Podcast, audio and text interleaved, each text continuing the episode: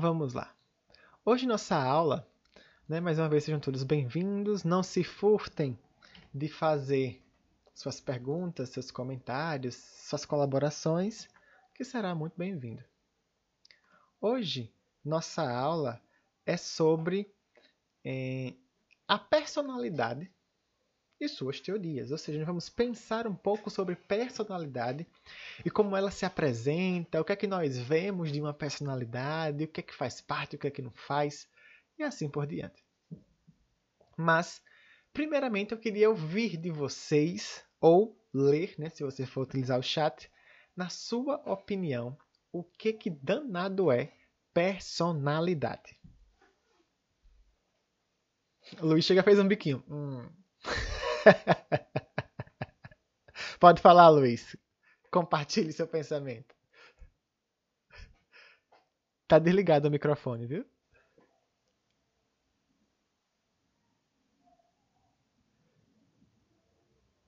Tá, agora foi. Tá bem baixinho. Deu certo agora, deu certo.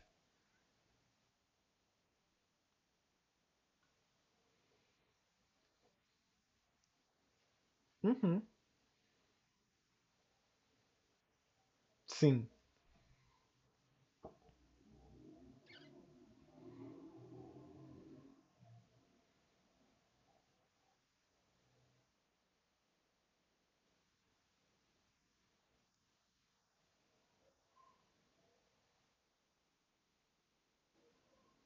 Uhum. Ok, tá ótimo. Nem se preocupe, não tem certo nem errado, tem apenas seu ponto de vista. Muito obrigado, Luiz. Mais alguém quer trazer sua opinião? Tatiana disse, Tatiane disse que é muito difícil essa pergunta e é uma pergunta que traz um nozinho, né? Nadine traz. Acho, Nadine da turma do Banda Voou, não esqueço mais nunca, do, da tribo dela, diz que é, são as características de cada pessoa. Tudo que vocês estão trazendo faz parte do conceito, não se preocupem em estar certo ou errado, mas está dentro do conceito.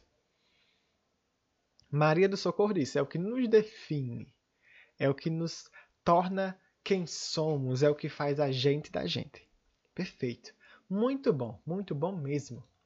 Então, deixa eu partilhar aqui minha tela com vocês para que nós possamos construir essa reflexão e pensarmos sobre o que é, o que deixa de ser, o que não pode ser e o que será personalidade.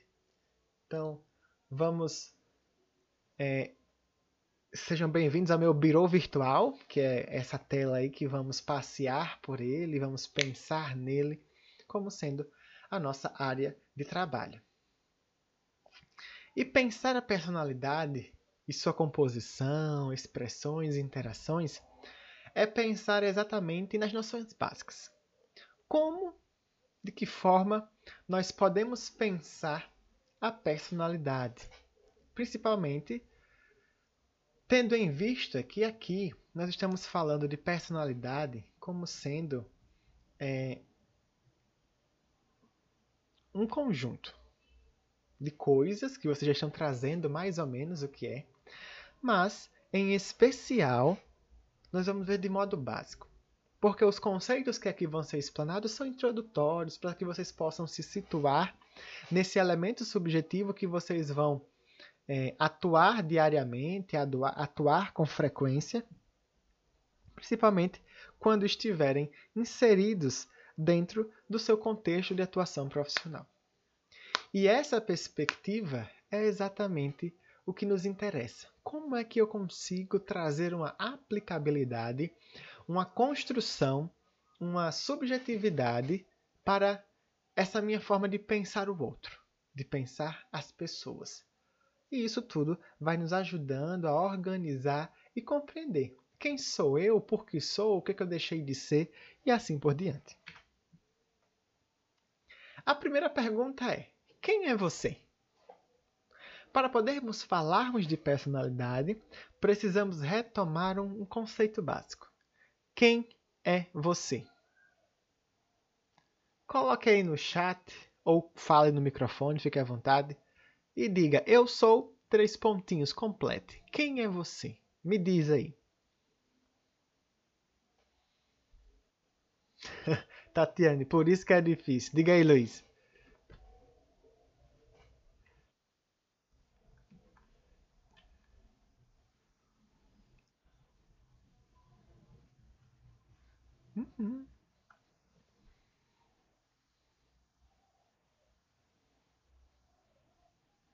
Uhum.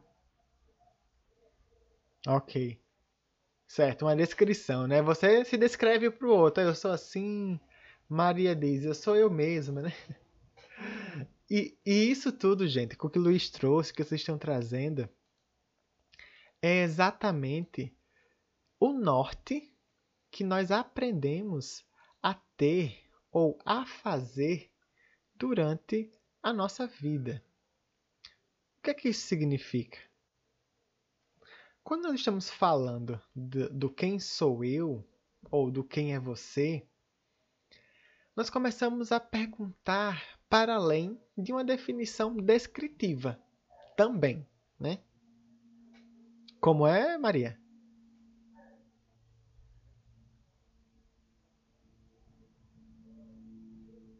Uhum. Mas quem é essa pessoa de verdade?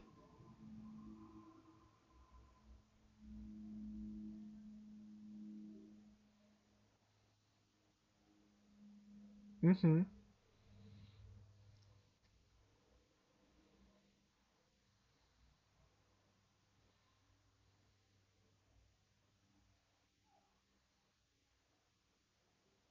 Uhum. E o que é que define alguém de verdade? Uhum. Certo. E o que é que é o caráter? E o que é que é a personalidade?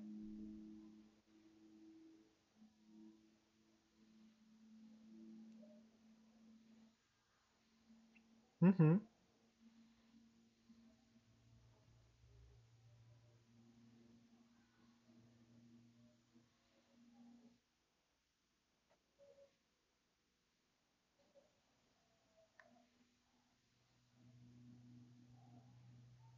Uhum.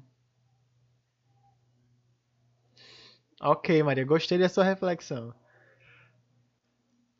Pelo que você está falando, nós temos que transparecer, né? Ou uma... Oi? Deu, deu sim, nem se preocupe. Ou seja, nós estamos falando de como é, nós temos que transparecer, quando Maria vai trazendo, eu entendo exatamente essa questão do ir para além, né? Mostrar para além. E isso é bacana, vai nos ajudar a pensar tudo isso hoje.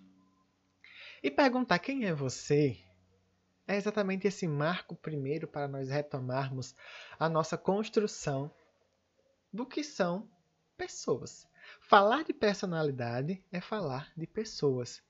E quando eu falo de pessoas, eu estou falando de gente como a gente, ou seja, de pessoas que têm sentimentos, de pessoas que têm emoções, de pessoas que têm é, compreensões distintas, diferentes sobre as diversas situações da vida.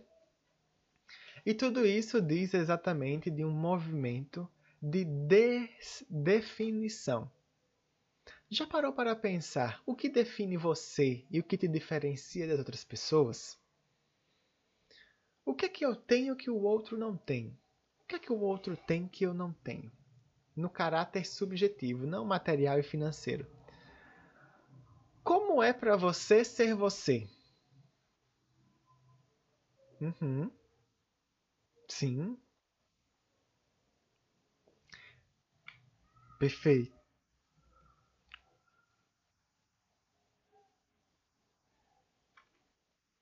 Certo? Entendo. Entendi. Pode, não, pode falar. Certo.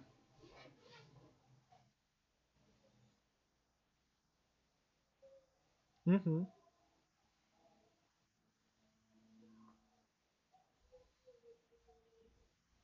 Entendo.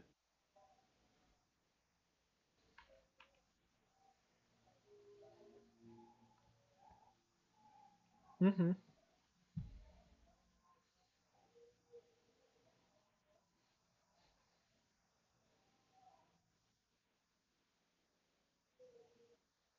Sim.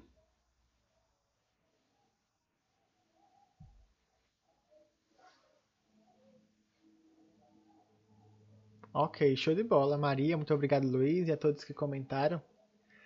Quando nós estamos falando de alguém, do quem sou eu, do que, que eu tenho que o outro não tem, que o outro tem que eu não tenho, isso é perfeitamente uma descrição mais popular, vamos dizer assim, do que é e do que seria a personalidade. Pensar a personalidade é exatamente pensá-la como sendo algo que nos torna tão particular, mas também tão semelhante, que essa junção é exatamente, ou melhor, essa linha é muito tênue. E eu gostaria agora de provocá-los mais um pouco sobre esse tema. Quando você diz fulano é sem caráter, fulano não tem personalidade. Como é? Sim. Ok, vamos já falar desse, desse conceito. Sem problemas. E quando nós estamos falando isso, o que é que você vê dessa pessoa, dessa, desse, desse ser humano, que te faz definir fulano tem caráter, fulano não tem caráter? O que, que é? O que, que é essa coisa que vai apresentando-se para nós como resposta para essa pergunta? Quando nós falamos até agora, né, o que seria personalidade, o que é personalidade, nós estamos falando exatamente sobre um conceito que cabe muitas coisas, muitas questões, mas que ao mesmo tempo é uma pergunta. Nós falamos quem sou eu, quem é o outro e assim por diante, mas é, não respondemos ainda essa pergunta. O que seria a personalidade? E aí é importante destacar que quando nós estamos falando em personalidade, nós, nós construímos um conceito. E esse conceito vai sendo percorrido por um caminho. E quando nós percorremos um caminho, ou percorremos um conceito, nós partimos de pontos-chave. E eu quero que você agora pense aí, materialize na sua cabeça e imagine uma pessoa com uma personalidade forte. Ou seja, uma pessoa com a personalidade show de bola, que você quer ter algo parecido, que você quer ter é, um pouquinho dessa personalidade, desse jeito de ser. Foca aí, né? Pensa nessa pessoa com a personalidade forte, tá certo? E deixa ela aí na tua cabecinha. Agora, eu quero que você pense numa pessoa que, na sua opinião, tem a personalidade fraca. Ou como Maria disse, não tem caráter, não tem personalidade. Pense nessas duas pessoas e me ajude a pensar aqui a partir dessas perguntas.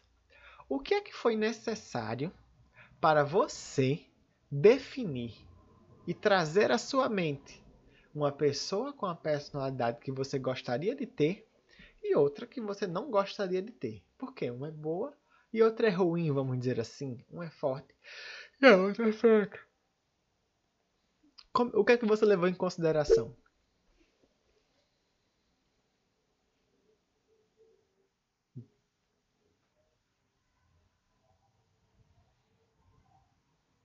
Certo.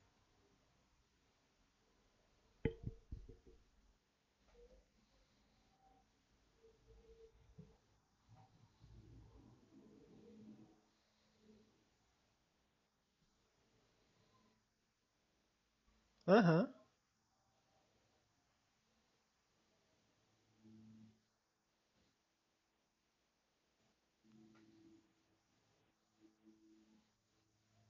Sim.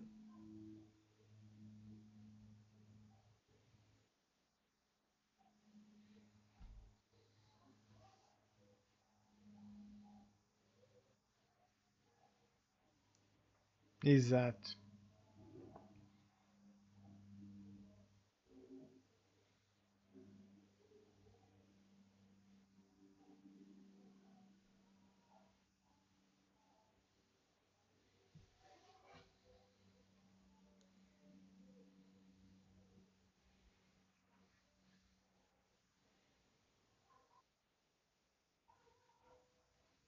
Uhum. Ok. Você, Maria, tem alguma coisa a falar para definir? Aham.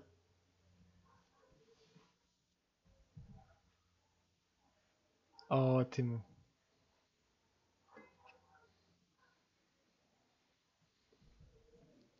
Pronto. Ok, Tatiana. Nós vamos chegar nesse conceito daqui a pouco. Diga, Luiz.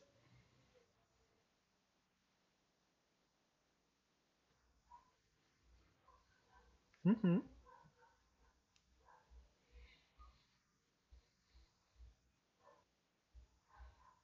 Uhum.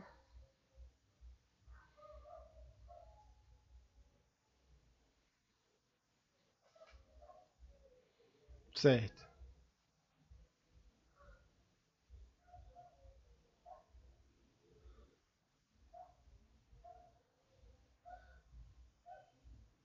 Uhum.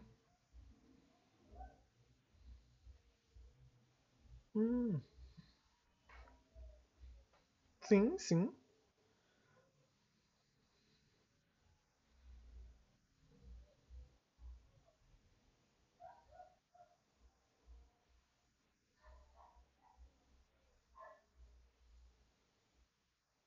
Uhum. Perfeito. Ótimo. Olha que bacana. Vocês trouxeram muitos conceitos, né? E acompanhe meu raciocínio, Tatiana. E todos os demais. Quando nós estamos falando de personalidade, tudo o que nós estamos conversando até agora são coisas que nos chegam das outras pessoas, de modo que essas coisas são as nossas percepções de um elemento que faz parte da personalidade. Ou seja, de um elemento que é o que nos ajuda, foi ótimo, que nos ajuda a definir e como nomear aquela pessoa. Se ela tem personalidade, se ela não tem, se ela tem caráter, se ela não tem. E se nós estivéssemos na sala, isso valeria um doce. Isto que é observado, essa coisa que a gente vê no outro, que nos ajuda a defini-lo enquanto pessoa, enquanto personalidade. Como é o nome disso? Isso que a gente vê. Porque me respondam no chat aí, sim ou não? Personalidade é um. Isso é a forca. Se fosse na sala, a gente ia brincar de forca, mas agora não dá. Qual é o nome dessa coisa que a gente vê e nos ajuda a definir quem tem personalidade XYZ? Como é isso que nos ajuda a definir? Qual é o nome que, que daria para essa coisa que a gente vê? Hum?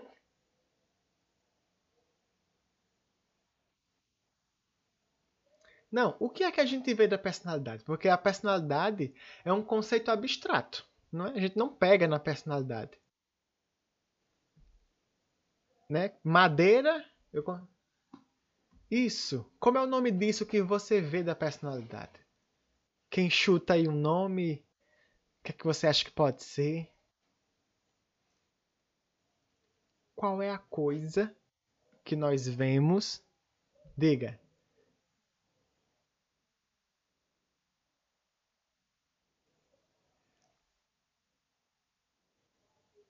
Isso, tem muito disso, Caleb, mas o seu juízo de valor vai direcionado para um elemento. Qual é o nome desse elemento? É isso que eu quero provocar vocês a pensar. Isso que você julga, como é que você chama? Isso que a pessoa faz, como é o nome? Não, você faz, está correto, é um pré-julgamento, mas sobre o quê? O que é que você pré-julga? E como é que esse caráter se apresenta?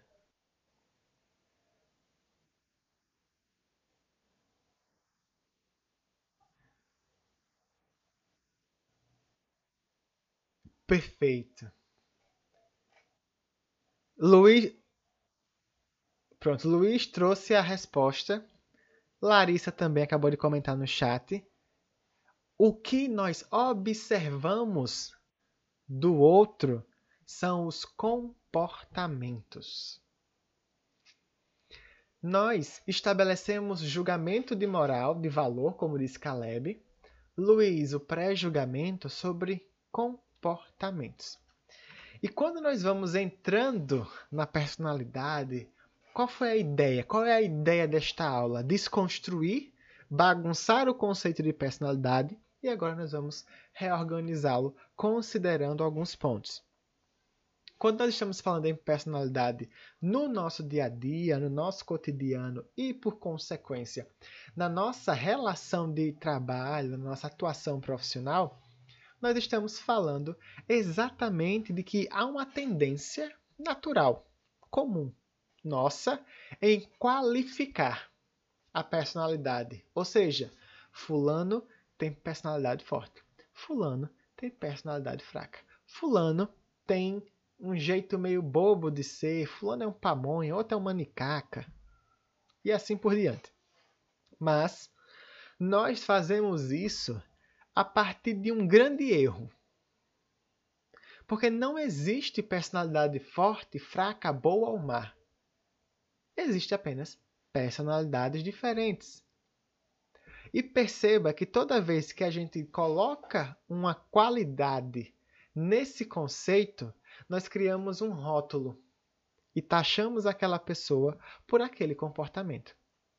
O comportamento é uma parte da personalidade. Ou seja, é uma parte do que nós vemos da pessoa. A pessoa é muito mais coisas, porque a personalidade abarca um grande número de características que nós vamos ver daqui a pouco.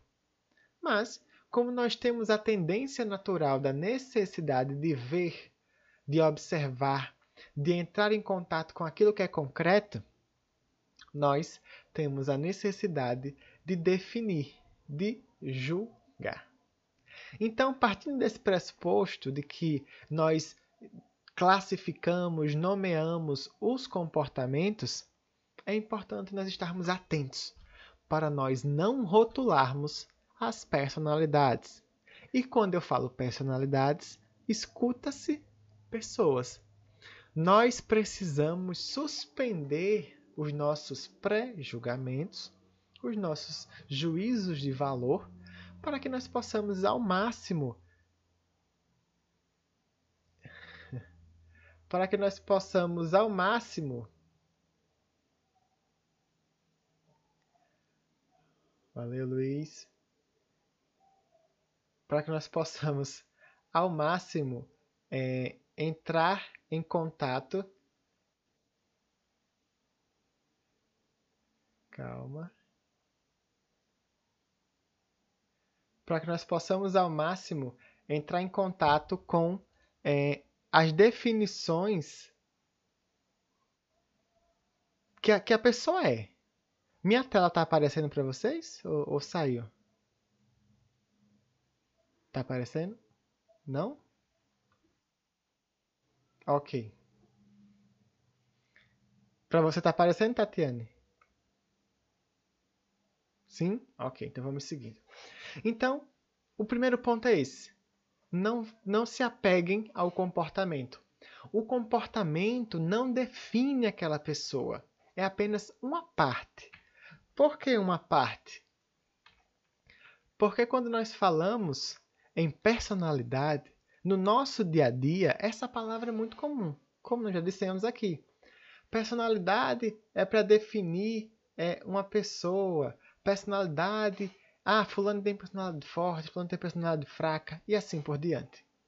Ou seja, tanto no mundo científico como no mundo do cotidiano, essa palavra é presente.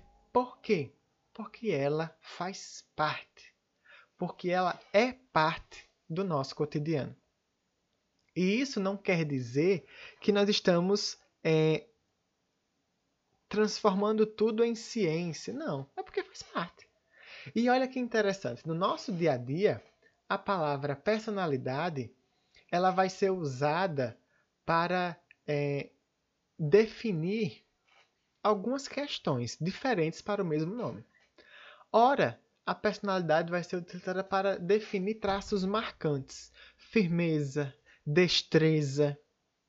Outras horas para definir habilidades, respostas rápidas, o jeito de conversar. Um exemplo.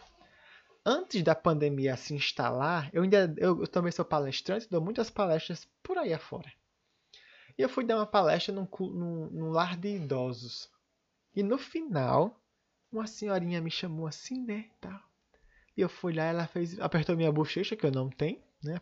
Procurou aqui uma pelezinha e apertou. E disse: Meu filho, você fala muito bem. Sua personalidade é muito forte. E eu perguntei: Por que minha personalidade é muito forte? Aí ela disse: Porque você fala muito bem. E isso me fez pensar na hora, né? A minha personalidade para esta senhora se resume à minha habilidade de falar bem que pode ser treinada. Que eu posso ter treinado muito, que eu posso ter estudado as técnicas de oratória e assim por diante. O que é que isso quer dizer? Que a palavra personalidade ela é associada a muitas outras coisas além do que originalmente é destinada a definir uma composição subjetiva. Em alguns momentos, nós podemos utilizar a palavra personalidade para definir também é, o processo de status social, status de importância.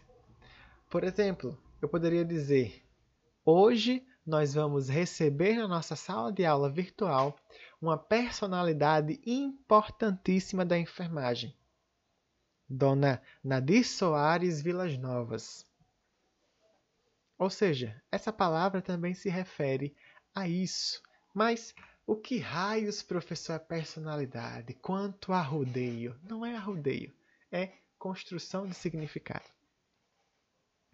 Em psicologia ou em qualquer outra ciência, nós não vamos estabelecer valor. Nós não vamos inferir valor. Ah, personalidade é isso, é boa, é fraca. Não, não existe. São personalidades diferentes. E não é o comportamento que vai nos dizer de modo certo, ah, fulano é assim, fulano é assado. Nananina, não. Quando acontece né, a definição de algum elemento da personalidade, existe uma pesquisa, existe uma busca teórica, existem vários elementos. A palavra personalidade, deixa eu ver aqui uma coisa. Ah, tá aqui a palavra personalidade. Né? Quando nós estamos nos referindo à personalidade, nós estamos falando de uma, de uma palavra que tem origem no latim. Nessas três palavrinhas em maiúsculo: personalitas, personalis e persona. Ou seja, quando nós falamos em personalidade, nós estamos falando de algo relativo a uma pessoa. Ou seja, relativo a alguém relativo a uma pessoa. E isso nos faz pensar numa questão muito importante em personagem. Persona também se refere a personagem. Né? Vem dessa referência do. É, essa referência do. Chega, Jesus. Essa referência do Caramba, do teatro. Quase que não sai essa palavra. Quem aqui é uma pessoa de duas caras? Levanta a mão. Eu sou no mínimo umas oito caras. E você? Quantas caras? Pronto. Não, pode ficar à vontade. Diga.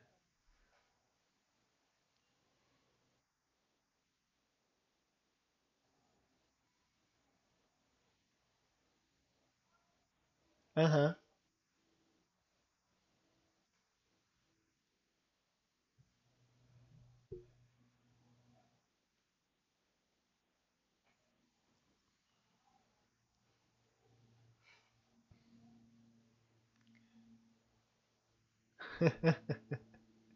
Entendo. Perfeito. Isso, esse... Olha aí. Isso que Luiz trouxe, que Maria também, Tatiana tem umas 20, nos ajuda a pensar que normalmente quando a gente fala, ah, fulano é duas caras, porque, porque fulano é falso, né? Mas vamos pensar esse ser duas caras como sendo é, uma outra forma de dizer que nós temos jeitos diferentes de estar em lugares diferentes. Porque personalidade não é uma coisa rígida, não é a mesma cara sempre em todo lugar, do mesmo jeitinho. Não. Personalidade diz exatamente desse processo singular de ser movimentado, de ser movimentador.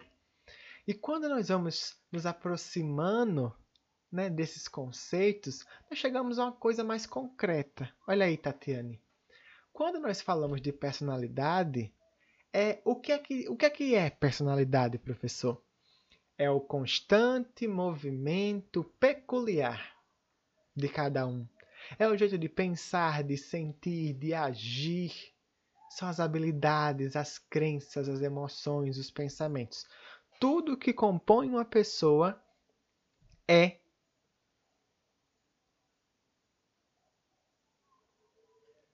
exatamente o processo de personalidade. Você pode ver o slide depois, Tatiana, tá no portal. Quando você pensa em personalidade, pense no mundo interno. Ou seja, tudo que a pessoa tem em movimento constante. As crenças, a situação, as formas de pensar, tudo isso que é, existe em cada um de nós. Isso vai compor, isso vai organizar, isso define o que é a personalidade. Uma coisa importantíssima. Quando nós estamos falando de personalidade, quando nós estamos analisando personalidade, nós não podemos esquecer, nós não podemos nos, é, nos distanciar disso que eu vou falar. Me escutem com os olhos. Pensar em personalidade, nós não podemos pensar diferente disso daqui. Nós temos, sempre que pensarmos em pessoa, sempre que, que pensarmos em personalidade, nós temos que pensar em totalidade. Nós não podemos separar nós não podemos decompor. O todo é mais que a soma das partes. A pessoa é muito mais do que somente é, uma, uma pessoa doente. Ela é muito mais do que alguém que você vai dar uma injeção, fazer uma pulsão, colher sangue. Não. Ela é para além disso.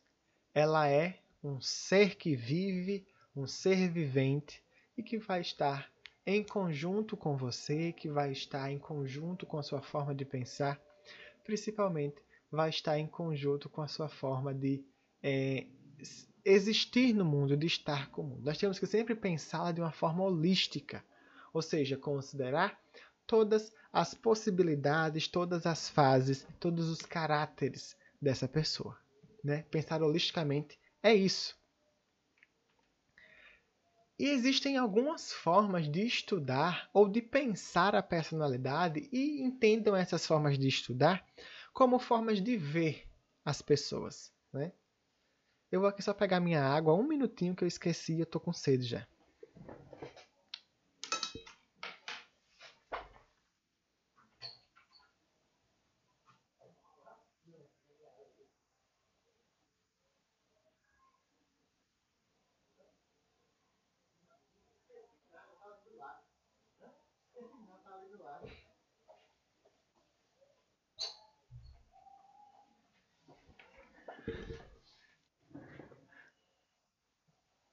Só vai ficando, vai ficando doido. A água tá aqui do lado.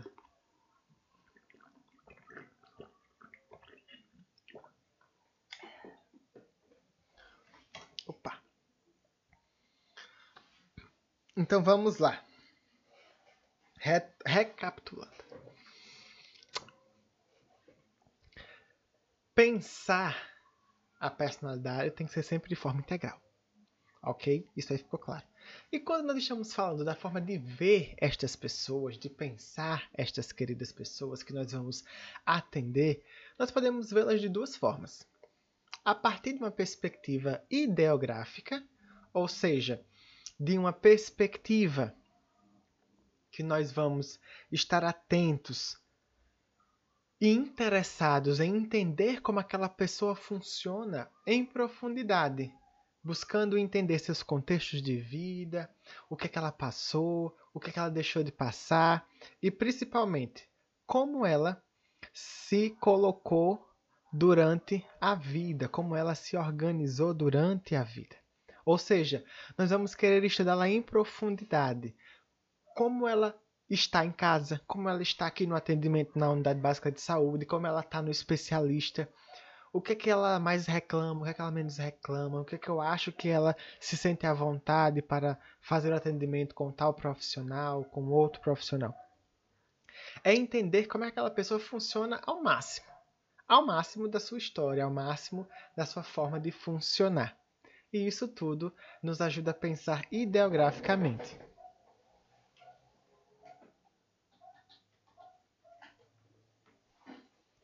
E pensar dessa forma é pensar diretamente como aquela pessoa que chega para a gente, ela traz um mundo de coisas que envolve a sua é, a sua forma de chegar ali, a sua forma de estar ali. Então, pensar ideograficamente, lembre de biografia. O que, é que as biografias contam? Né? A história de vida em detalhes de uma pessoa famosa. Então, nós temos que nos recordar exatamente disso. Nos recordar do quanto nós vamos estar pensando, do quanto nós vamos estar nos é, colocando próximos daquela pessoa. E tem uma outra forma de ver a personalidade que é a, a forma ou a, ou a forma de ver a personalidade de forma nomotética ou seja, o estudo nomotético.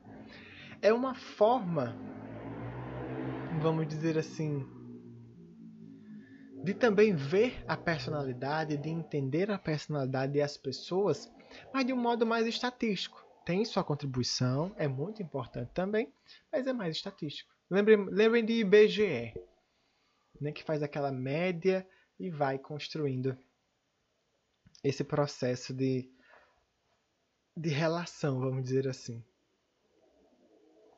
O que, é que seria uma visão nomotética? É uma visão que não se aprofunda. Pega os pontos principais e trata eles e cuida deles. Um exemplo. Vamos dizer que você é o técnico de enfermagem da UPA. E você vai fazer classificação de risco em larga escala da sala de espera. Você pergunta: quem está tossindo? Aí umas pessoas levantam a mão, você separa. Quem está espirrando? Você separa. Quem está com suspeita de Covid? Você separa.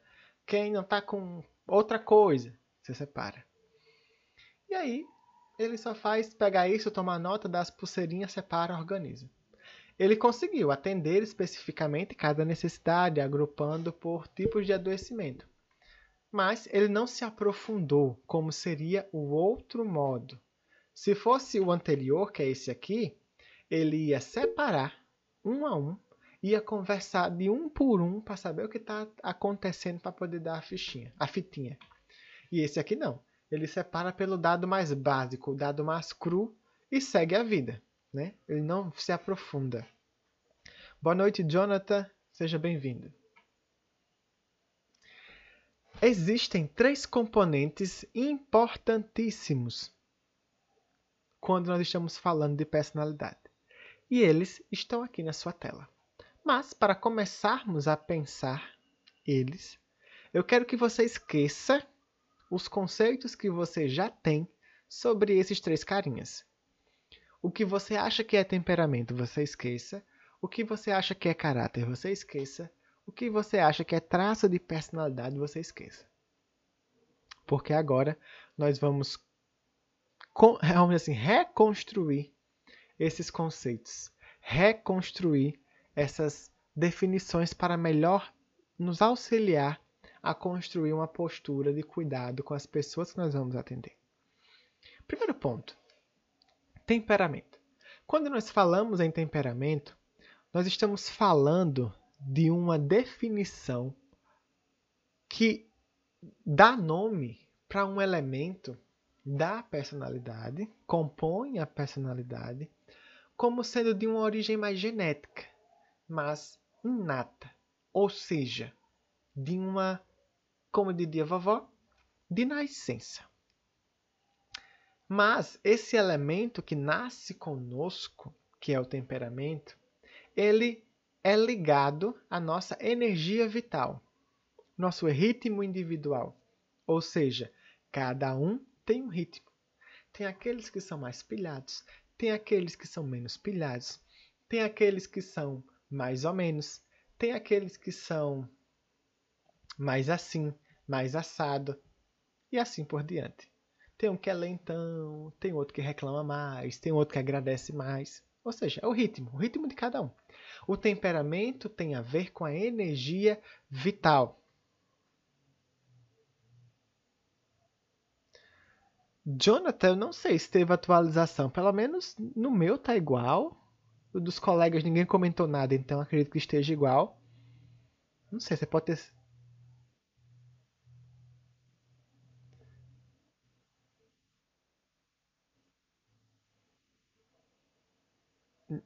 Vocês não estão vendo, é isso?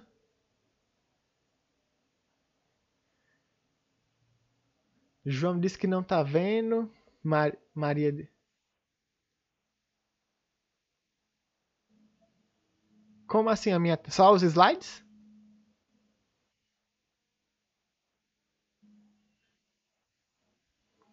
Ah, entendi. Pera aí, deixa eu ver aqui.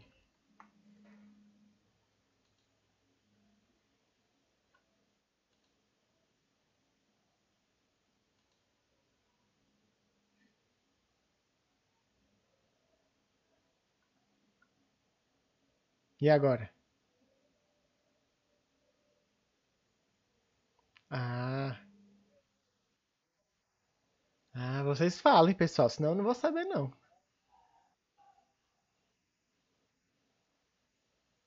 Ótimo.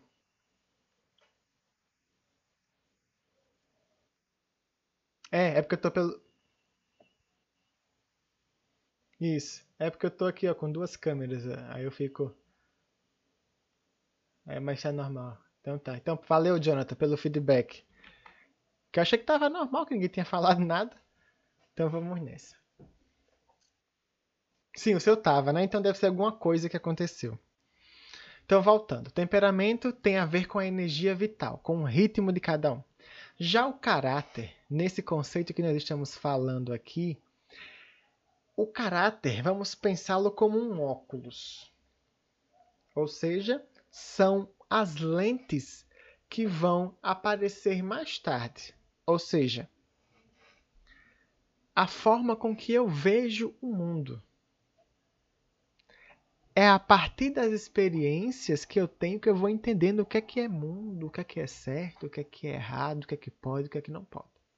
Ou seja, é a forma que eu vejo o, o mundo, a forma que eu vejo como as coisas acontecem, que vão definir ou que podem alterar a minha forma, a minha velocidade, o meu temperamento.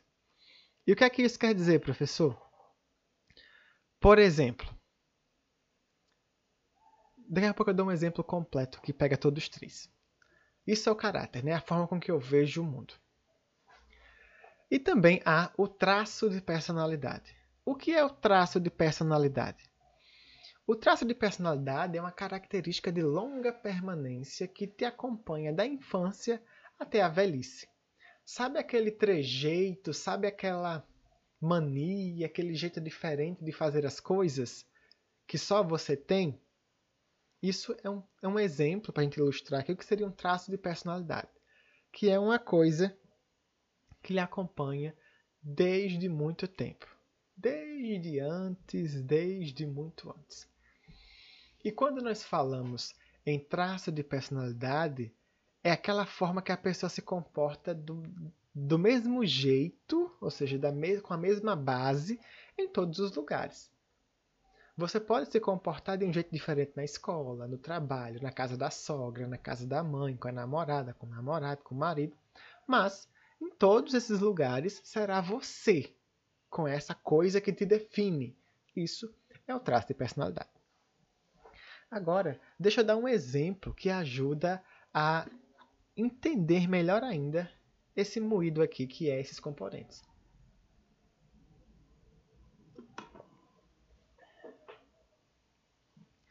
O que é que é ou o que é que são?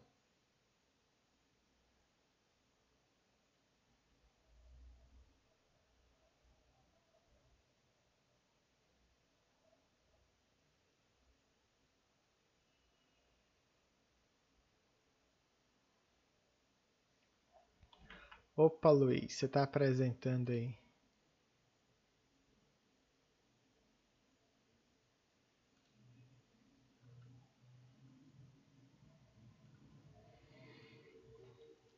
Quando nós estamos falando em nesses três componentes acontecendo, vamos falar, prestem atenção no meu raciocínio, nesse exemplo que eu vou dar.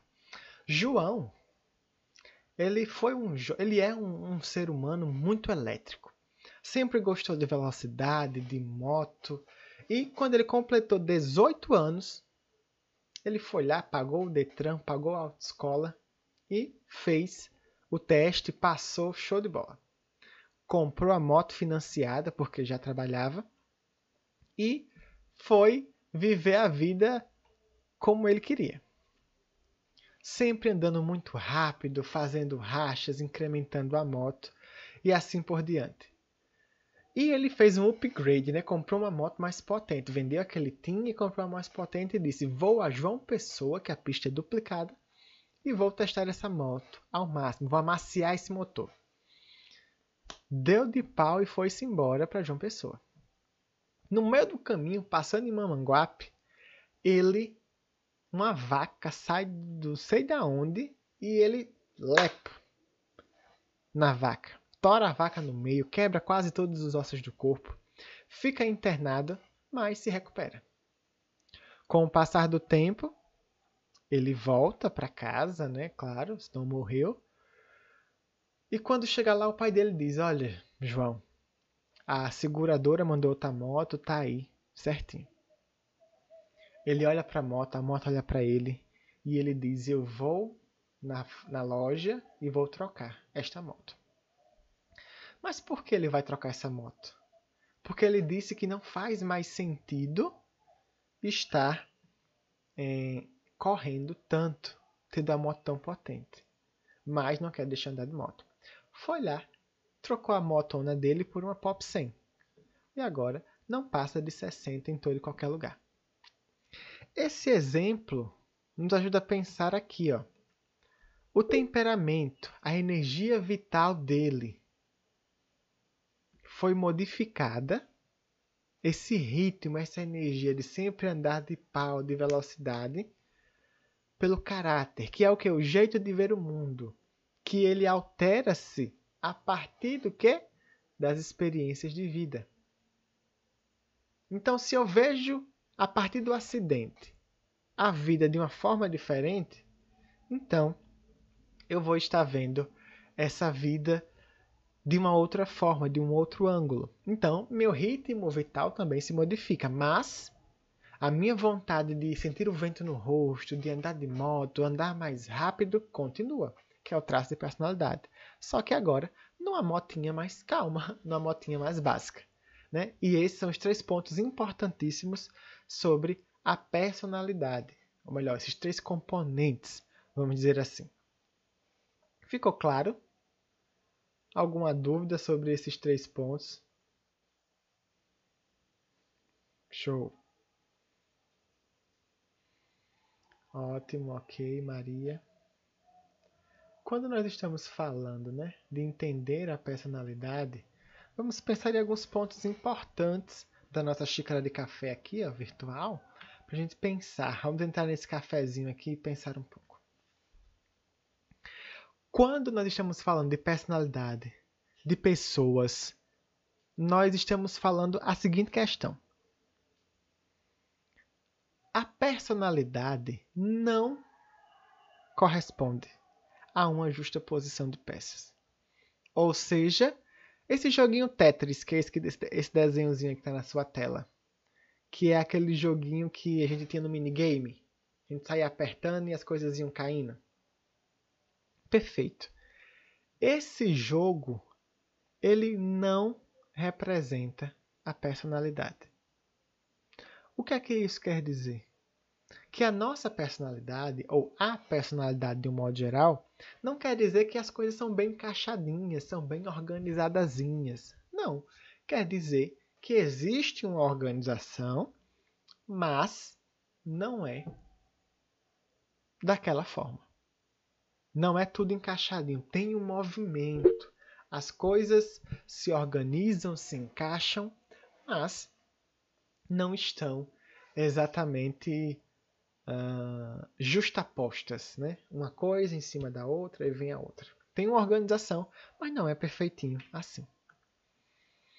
Quando nós falamos em personalidade, nós, nós não estamos afirmando que ela está em alguma parte. Não é literal. Está dentro da cabeça, está dentro do pulmão. Não, está no mundo interno, mas esse mundo interno é o nosso mundo interior, o nosso mundo subjetivo.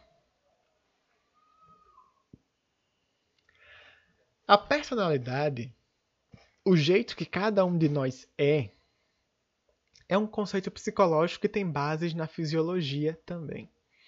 O que é que isso quer dizer? Quando nós estamos falando, por exemplo, de eu me apaixonei por alguém ou eu amo alguém, é um conceito abstrato, psicológico. Mas, nesse conceito, existem reações fisiológicas, feromônios, hormônios, a famosa química, né? Existe também uma construção social do que é o amor. Existe a concepção é, de reações químicas no cérebro que acontece a cada toque que eu dou nessa pessoa, o que, é que eu sinto, e assim por diante. Ou seja, isso que nós chamamos de personalidade, que parece 100% subjetivo, ou seja, só o jeito de cada um e acabou-se, também tem de bases fisiológicas, ou seja, de bases importantes da fisiologia, da biologia e sucessivamente. A personalidade é uma força interna. Cada um reage diferente frente às situações. Né? Aí, aí está a pandemia para nos fazer entender bem esse conceito. Quando nós estamos é, reagindo, vivenciando a, pandem a pandemia, cada um vivencia de uma forma, vivencia de um jeito esses aspectos que são aspectos, como é que eu posso dizer,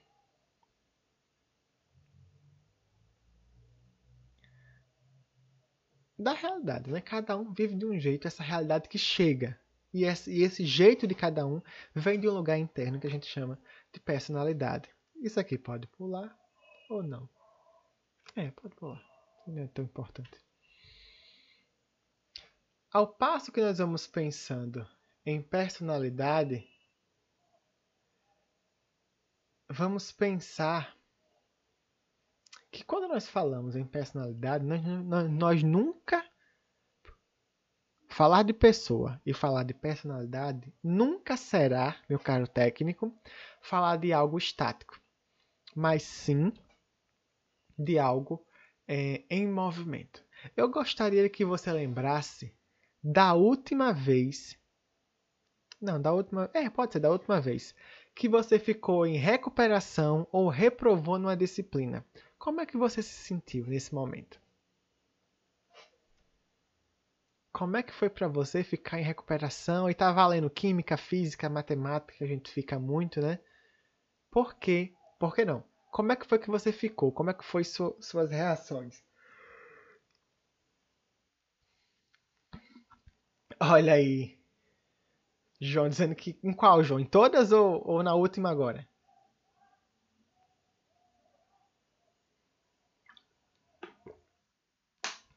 Eita, entendi. Olha aí, João ficou com muita raiva. Deixa eu ver aqui os comentários. Frustrada, chateada. Em saúde da mulher, Nadine também ficou. Só Jesus. Maria ficou abalada. Né? Ou seja, perceba, e pensando lá em química, física do ensino médio fundamental, eu imagino que a gente tenha ficado. Eu ficava muito nessas recuperações, então me dava dor de barriga, xixi, piriri para xixi distante, distante. Eu tinha medo de levar uma surra da minha mãe, do meu pai eu me sentia um burro. Ou seja, tudo isso acontecia em torno desse evento reprovação, recuperação. O que é que isso quer dizer? Que quando um evento nos acontece, a nossa personalidade, o nosso jeito de ser atua em diferentes áreas. Nesses exemplos que nós estamos falando, tem o biológico, o psicológico, o social, o cultural, tudo acontecendo. Então, a personalidade é essa rica complexidade que acontece ao passo que nós vamos vivenciando a vida. E o que determina a sociedade? Oh, o que é que determina a personalidade? Nós temos a compreensão que personalidade ela é exatamente como é que eu posso dizer? Ela é um misto. No começo dos estudos teóricos, né, a personalidade era entendida como sendo uma compreensão que era 100% genética. Não, a pessoa nasce e morre assim. Mas ao passo que foi avançando, foi se compreendendo que não, não é só isso. A personalidade é uma construção, é um processo que tem biológico e tem psicológico, que tem um ambiental. Então, a divisão está meio a meio: 50% genética, 50% ambiente, as experiências de vida. E é isso que faz as pessoas serem como elas são. E só volta nesse ponto aqui que eu esqueci de uma coisa. Então, considerar que a personalidade é composta por esses mistos nos faz pensar que naquele momento que você vai dar uma injeção em alguém, por exemplo, não é somente a injeção que vai movimentar ela, ela pode se lembrar de medos, de situações, emoções, sentimentos, e tudo isso vem à tona naquele momento. E agora nós vamos entrar nas teorias de personalidade. Nós passamos por esses pontos principais, passamos pelas organizações e agora nós vamos para as teorias. O que é que falam os teóricos? Quais são as diferentes compreensões sobre personalidade? E aí nós temos as principais teorias. E as primeiras, esses três primeiros post-its, são as teorias psicanalíticas, ou seja, as teorias de base psicanálise, é, na, na, base na psicanálise, que é a teoria de papai Freud. O que é que Freud fala? Né? Ele fala que nós somos construídos, que a personalidade é construída como resultado de conflitos inconscientes.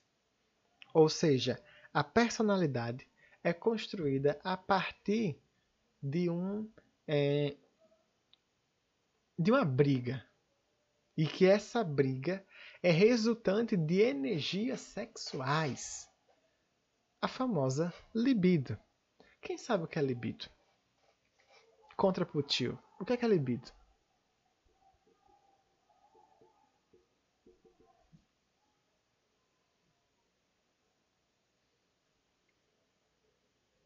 Alguém sabe o que é libido?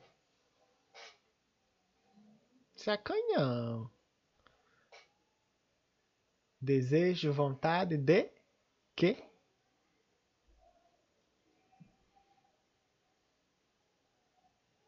Prazer com o quê? Pronto, Larissa do sexo. Quando nós estamos falando de libido, que é o famoso tesão, nós estamos falando de uma energia que se deriva pelo interesse do sexo com pessoa de gênero igual ou oposto, né? O que é que nós estamos falando? Freud levou muitas críticas por causa disso, mas acho que as pessoas não entenderam a sua proposta.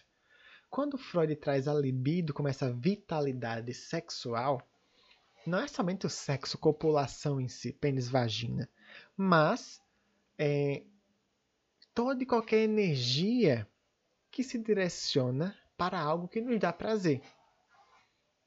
Academia, passear, estudar, ver um filme, comer chocolate, isso tem libido, ou seja, energia libidinal, energia que nos satisfaz pelo prazer.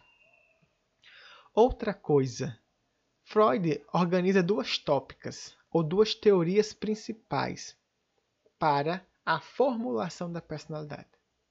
A primeira é do id, ego e superego, que é aquela do anjinho e do capeta, né? Para Freud, o ego somos nós, acordados, conscientes, orientados. O id é o capeta, que fica lá querendo que a gente satisfaça os nossos desejos, as nossas pulsões, e fica. É, vai lá, faz, não sei o que, aquela, aqueles memes de internet. Enquanto o superego é o anjinho, ou seja, as regras sociais, a compreensão moral do que pode, do que não pode, e assim por diante. Isso é a primeira tópica dele, que nós temos essas características, ou seja, uma, uma energia visceral que quer satisfazer constantemente, que é o id, e as regras sociais que ficam o tempo todo nos dizendo o que é que pode e o que é que não pode fazer. A outra tópica dele fala do, do consciente, pré-consciente e inconsciente. Ou seja, que o consciente somos nós acordados do jeito que nós estamos agora, estamos conscientes. O pré-consciente seria, sabe aquele momento que nós estamos é, e ficamos assim, nossa, tô com a ponta, da língua, mas não estou lembrando, não sei o que é, não sei onde eu botei a chave. É esse momento de transição, hora tem, hora não tem é, a informação. E o inconsciente é o local que, para Freud, se destina todas as nossas energias pulsionais, energias libidinais, que nos fazem sofrer. Tudo aquilo que nos incomoda, que nos faz sofrer, que nos faz doer, que nos faz chorar, para Freud, é colocado no inconsciente. E esse inconsciente é como se fosse o fundo do iceberg, né? Aquela teoria do iceberg, a pontinha é o consciente, aquela primeira parte que a gente vê é o pré-consciente e a parte escura da água é o inconsciente.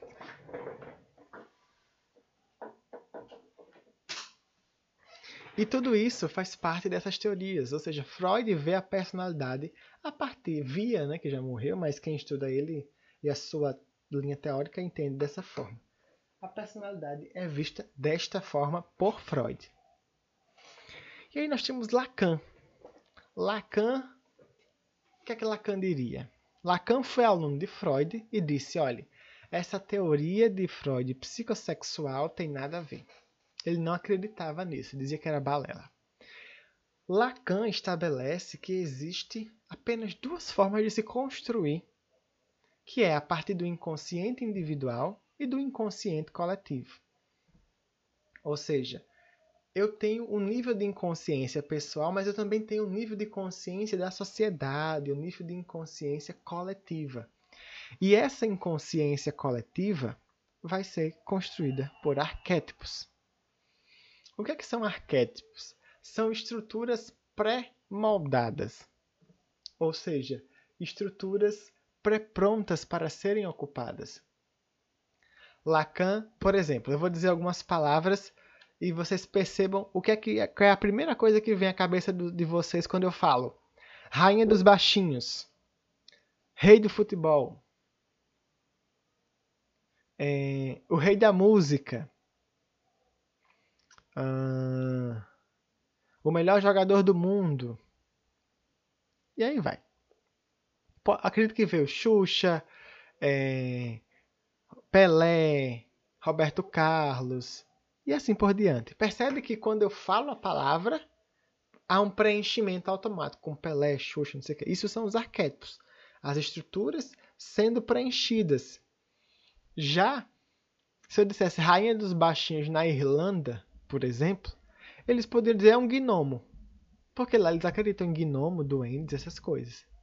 Ou seja, tem um atravessamento cultural.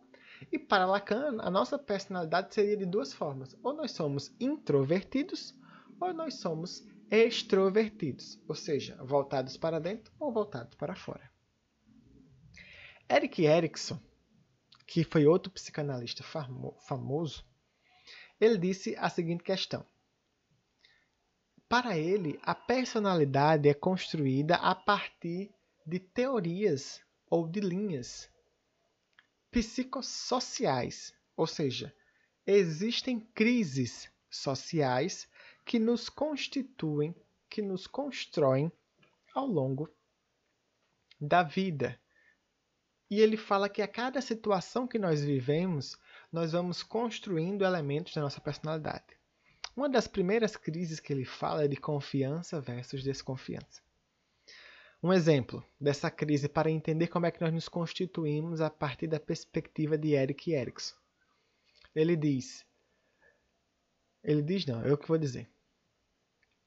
É, uma mãe vai estar ou vai precisa vacinar o filho, mas o filho tem pavor de injeção e é uma vacina intramuscular. Então ela inventa a história. Meu filho, vamos tomar um sorvete de chocolate com cobertura de calda de chocolate com brigadeiro em cima. O menino fica babando e disse: Agora, mãe, tomou um banho, vestiu a roupa, pilotou na moto, no carro, no ônibus, seja lá onde for, na bicicleta e foram. Só que eles passaram em frente à sorveteria do bairro e a mãe não parou. E a criança ficou: Nossa, algo errado não está certo e foram seguindo. Quando ele menos espera, quando der fé, como diz o Matuto, eles estão na unidade básica de saúde. E a criança, quando desce do carro, vou usar o carro aqui, e vê aquele bonecão da cabeça grande e branca, ele começa a se entrar em desespero e pensa: fui enganado, vou tomar uma injeção. E a mãe já sai do personagem, né, de mãe boazinha e diz: Cala a boca, menino, engole o choro, é só uma injeção e toma ele lá no braço. Eric Erickson vai dizer que esta criança começa a desenvolver um tópico na sua personalidade, que é confiança versus desconfiança. O que é que isso quer dizer? Ela vai estar pensando: eu confio nesta pessoa que eu chamo de mãe, mas me enganou? Ou eu desconfio? Ele começa a processar essa informação e vai construindo como é que eu confio numa pessoa e como é que eu desconfio de uma pessoa. E assim, uma crise vai acontecendo posterior à outra. É o que esses carinhas da psicanálise falam, né? em especial Eric Erickson.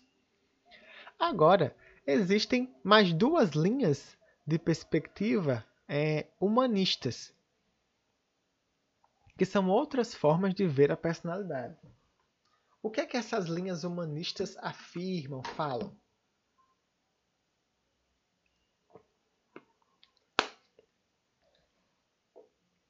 Elas afirmam que a partir de Carl Rogers, né? Esse senhorzinho fofinho, vovozinho, ele traz uma, uma teoria de personalidade mais voltada para o eu, para o self. Self sem i é o self, que na tradução livre do inglês significa eu. E o self com i é o self de foto, um autofoto, né? Ou seja, ele cria uma, uma teoria da personalidade voltada para o eu, para o self. E o que é que isso quer dizer? Ele vem falar que ele traz uma teoria com alta rentabilidade com créditos e mais créditos ao homem. Ele diz que o homem é bom, que o homem tenta sempre retornar à sua origem boa, mesmo que ele se torne ruim ou que ele, ou que ele faça coisas ruins. Porque ele acredita que esse homem por si só desenvolve uma melhoria, uma tendência de melhor, de voltar a ser como ele sempre foi, bom, positivo. Ele tende a se autorrealizar. E Rogers acredita muito nas pessoas, que é a teoria do uh, é abordagem centrada na pessoa, né? A pessoa que é importante. E tem outro cara que chama-se Maslow.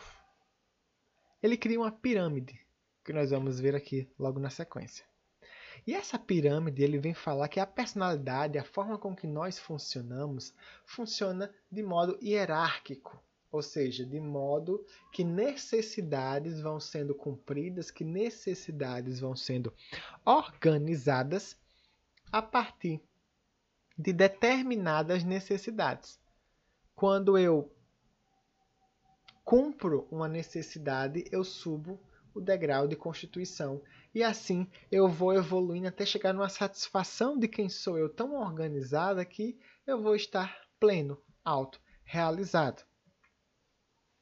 E essas duas teorias que nós estamos vendo aqui, né, que é a teoria do Maslow, que é a teoria do Carl Rogers, né, que são essas daqui, ó, elas são humanistas, ou seja, elas não são tão elas não são tão técnicas, elas são mais voltadas para a pessoa.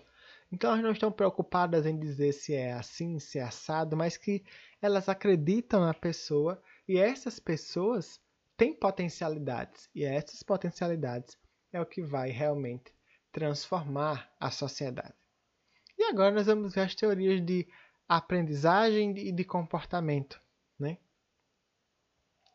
Esses dois senhorizinhos das testas pequenas, esse de cima é o Skinner, esse de baixo é o Bandura. O Skinner ele fala que a personalidade é 100% determinada pelo ambiente.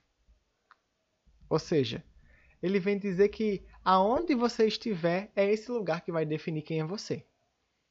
Porque vão ter consequências, ações, comportamentos que vão influenciar, ou seja, a sua forma de funcionar. Vão influenciar como você funciona. A partir de uma lei chamada a lei do estímulo, resposta, consequência. Por exemplo, vocês têm um estímulo. Amanhã tem prova da disciplina de psicologia eu posso emitir duas respostas: estudar, não estudar. E cada resposta desencadeia uma consequência: nota alta, nota baixa. E essa consequência reforça o comportamento que foi a resposta. Se eu tiro nota baixa, eu posso ficar desestimulado a estudar.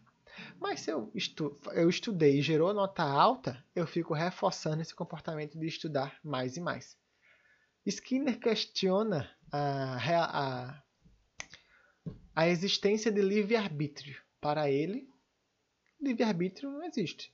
É apenas um conceito criado. Porque nós somos livres dentro de, de circunstâncias, ele diz. Ou seja, nós somos livres dentro de possibilidades. Isso é o que diz Skinner, esse primeiro aí de cima. Já Bandura fala de outra forma.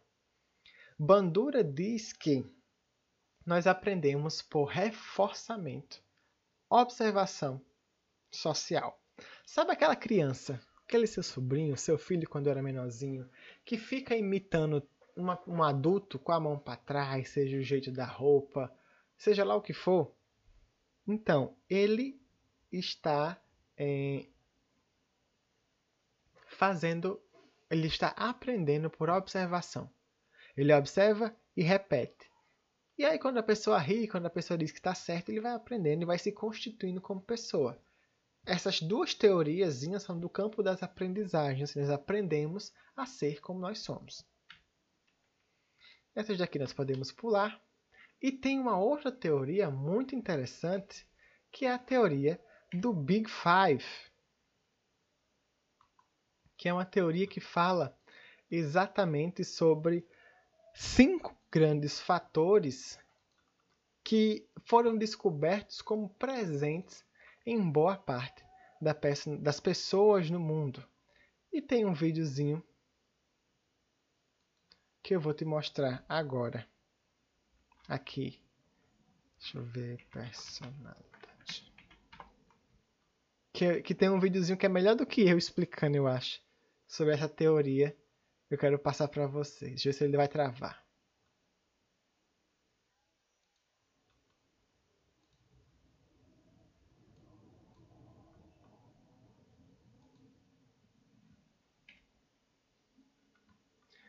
Eu vou passar esse vídeo, prestem atenção. Se ele travar ou ficar mudo, me confirme que aí eu tenho que fazer um comando aqui para ele não travar. Mas eu acho que dá certo aqui.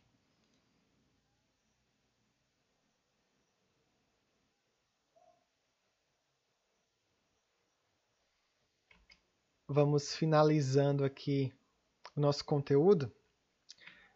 Essas são as grandes teorias, né? as grandes compreensões teóricas sobre a personalidade. Aí você me pergunta, ah, professor, eu tenho que decorar todas elas e tal. Não, você não precisa decorar, mas entenda assim, tire uma. Isso aqui já é o resumo do resumo do resumo. Então faça ainda mais um outro resumo e entenda assim o que é que cada uma quis dizer. Se for necessário, reveja a aula, né? E faça de novo os exercícios de fixação.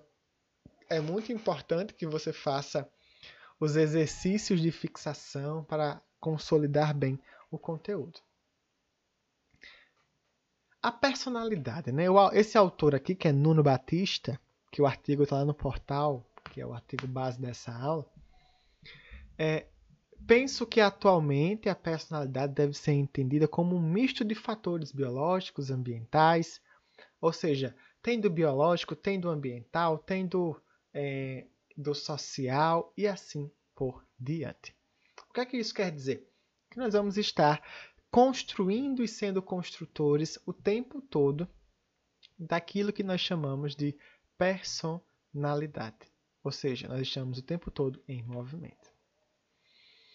E quando nós falamos em personalidade, nós temos que falar também em testes de personalidade, que nos ajudam a entender o que é que o teste de personalidade ele não define quem somos.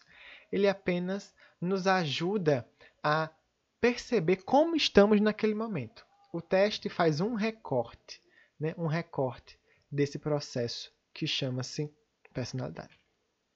Então vamos lá.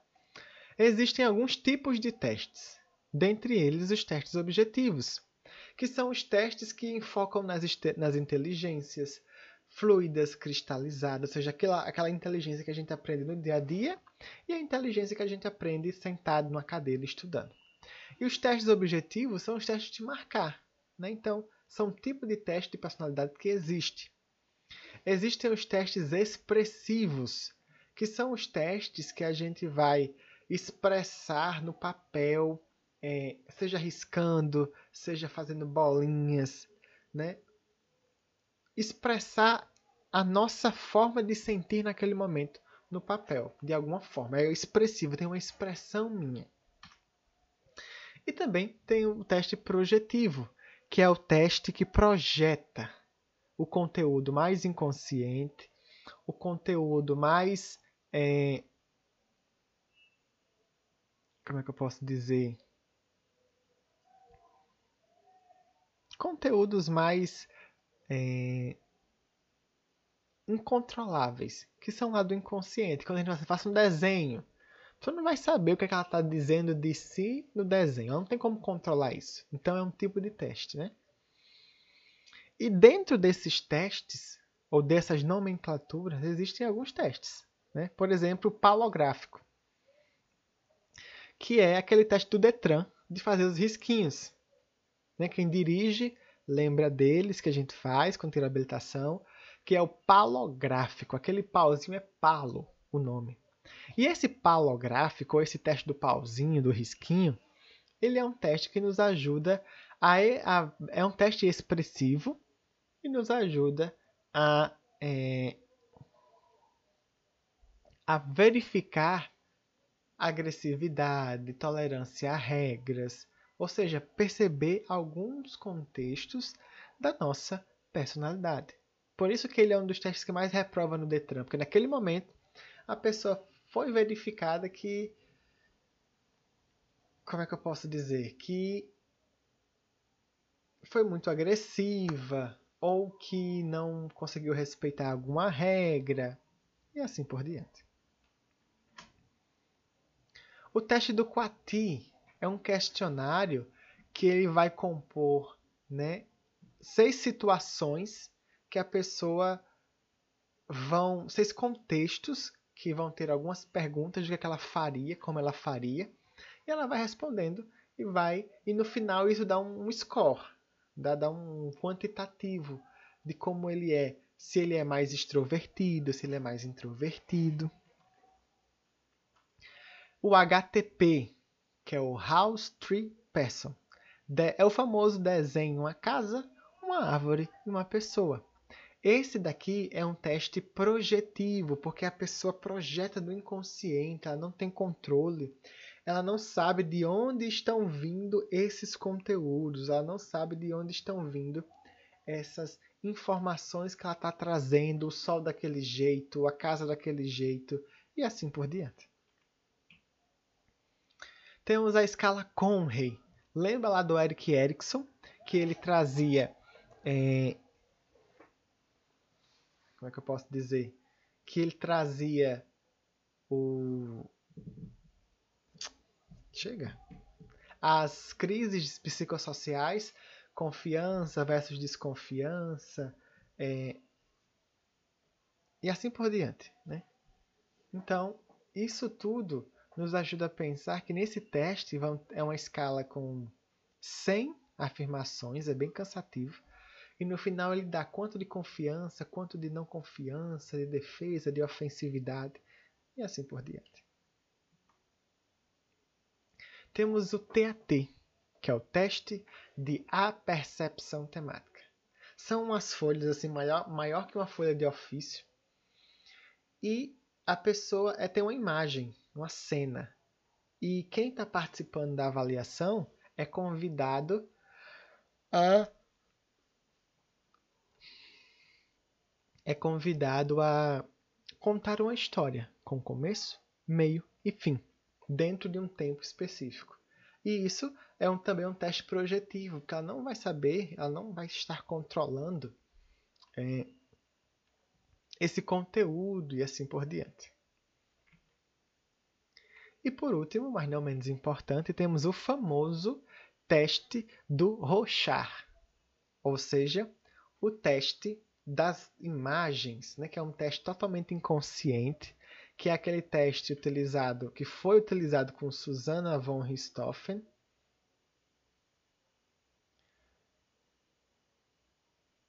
E o que é que isso quer dizer? Que é um teste que vai estar trazendo conteúdos totalmente inconscientes, ou seja, conteúdos totalmente é, não controláveis, não controlados por ela. Nessa imagem que nós vamos ver agora, o que é que você vê? Comenta aí no chat ou fala aí no, no microfone. O que é que você vê nessa imagem?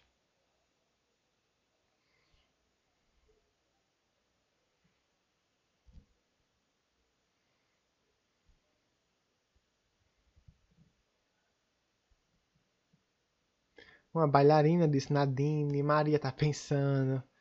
Nadine vê mais passarinho, vê aranha. O que mais vocês veem?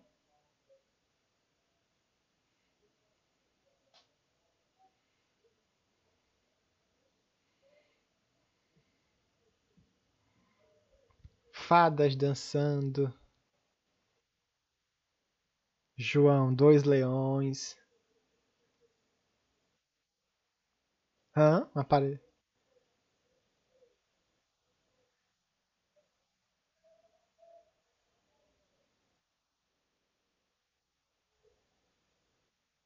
Aham. Ok. Maria vê um porquinho do mato, que eu nem sei o que é um porquinho do mato, nunca vi. João traz uma parede que foi jogado um balde de tinta. E olha que interessante. Tudo que vocês disseram é real, porque vocês estão vendo. O teste projetivo é isso, é um teste que permite que o inconsciente passeie, crie as imagens e no final esse conteúdo vai ser perguntado por que você viu isso, o que é que te fez ver isso e vai construindo todos os sentidos e significados do porquê dessas é, questões.